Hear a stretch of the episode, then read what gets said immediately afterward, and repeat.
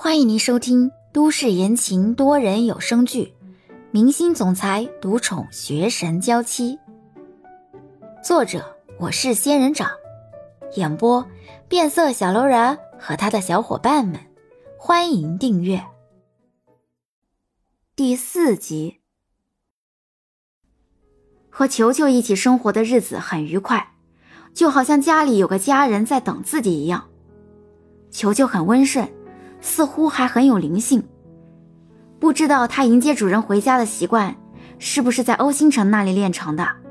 每次自己回家，一开门，球球一定蹲在门口等着自己，冲自己喵喵叫，似乎在说：“欢迎回家。”那么好的球球，欧星辰居然舍得把他送人啊！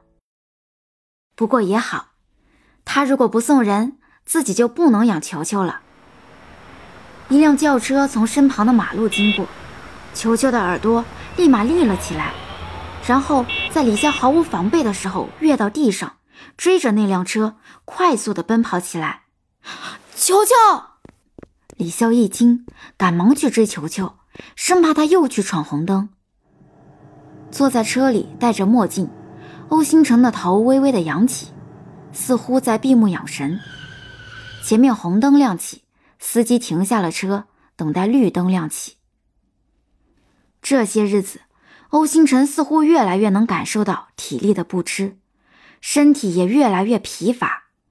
高负荷的工作安排让欧星辰的身体有些吃不消，只能抓住一切机会赶紧休息。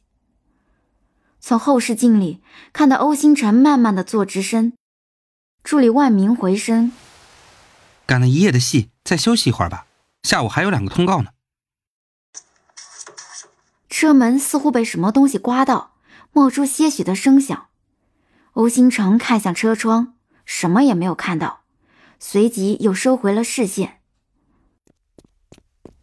球球，李潇赶到，赶忙抱起不断的用爪子抓着车门的球球。这车看起来很气派，要是给刮花了。估计好几个月的工资都要搭进去了。收回的视线因门口忽然出现的那个身影而再次转回去，看着被抱在怀里的那只猫，欧星辰一愣，手扶到车门，刚要打开，随即绿灯亮起，司机开着车离开了。欧星辰看着球球在李潇的怀里扑腾，看着那个轻轻的揉着球球脑袋的李潇。终于开口：“前面停车。”怎么了？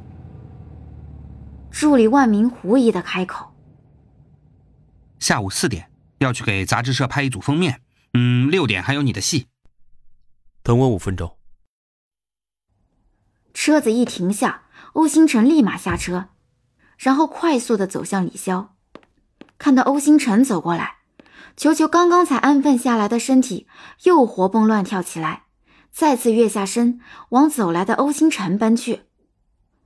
球球，李潇惊讶，因为球球的再次逃离，也因为对面走来的那个人。欧星辰一弯腰，球球立马窜到了欧星辰的怀里，抓着欧星辰的衣服，在欧星辰的胸口蹭啊蹭，显然非常高兴。长胖了。欧星辰举着球球到眼前，掂量着他的体重。原本以为他会瘦，没想到比起之前还胖了些。看来两个月没见，你过得比我想象的还要好。伸出细长的舌头，球球舔舔欧星辰的鼻尖，愉快的叫着：“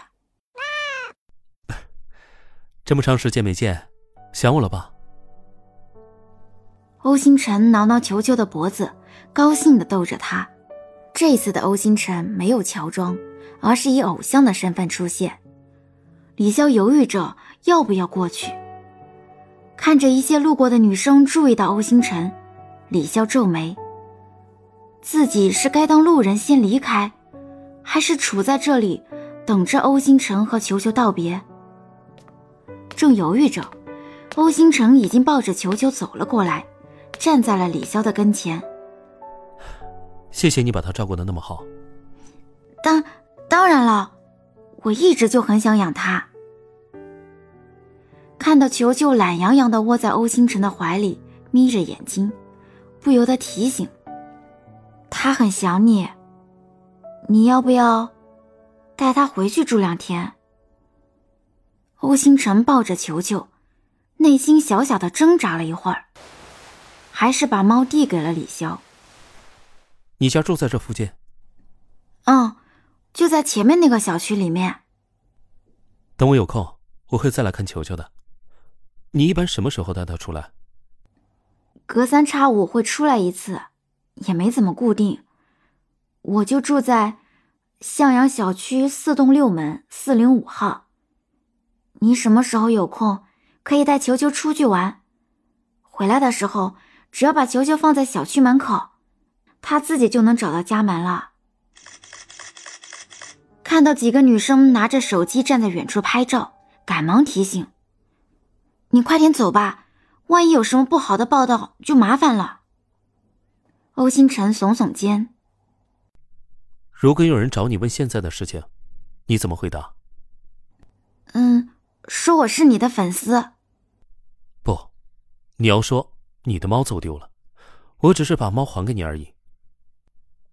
这个圈子很复杂，能简单回答就简单回答，牵扯到粉丝什么的，就会被有用心的人。